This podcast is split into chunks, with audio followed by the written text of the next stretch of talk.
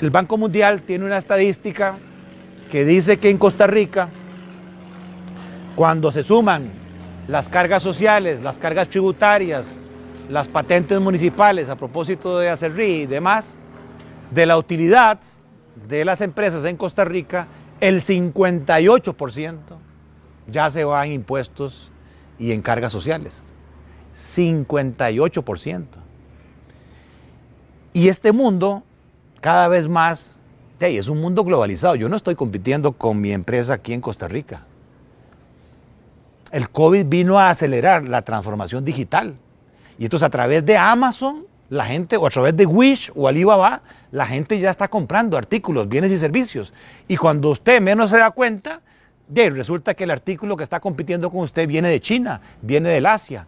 Y se lo ponen, no tengo ninguna participación accionaria ahí, Aeropost, yo tengo mi casillero con ellos, se lo ponen en la casa, ese bien y servicio.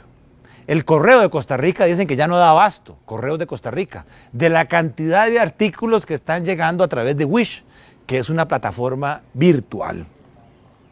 Entonces, cuando uno ve eso, dice, de Dios mío, aparte de mi gestión, ¿verdad? De productividad microeconómica en mi negocio, en mi empresa, yo no puedo competir con el resto del mundo si resulta que mi gobierno tiene un presupuesto ya aprobado de gastos de 19 mil millones de dólares cuando los impuestos dan para 8 mil 500 millones de dólares.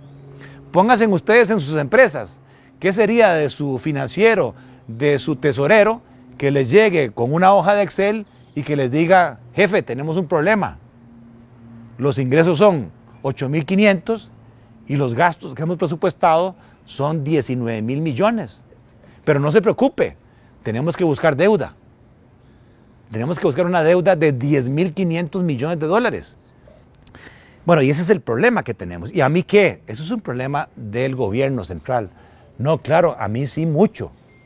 Porque entonces las tasas de interés que ustedes tienen en sus préstamos personales o empresariales son más altas de lo que deberían ser. ¿Por qué? Porque cuando yo como banco salgo a captar recursos, ¿Qué me dicen los inversionistas? Tenés que pagarme la tasa de interés del gobierno más tantos puntos más. Entonces, si el gobierno puja hacia arriba las tasas de interés, puja hacia arriba las cuotas que ustedes están pagando por sus préstamos de casa, por sus préstamos de vehículo, por el capital de trabajo de sus empresas, por los proyectos de inversión. Hay una regla económica que dice, entre más alta sea la tasa de interés, más alto el costo de capital y menos los proyectos de inversión que son rentables. Y al haber menos inversión, hay menos posibilidades de empleo.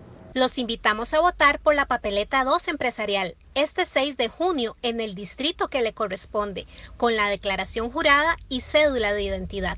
Llegó la hora de llevar verdaderos empresarios a la Asamblea.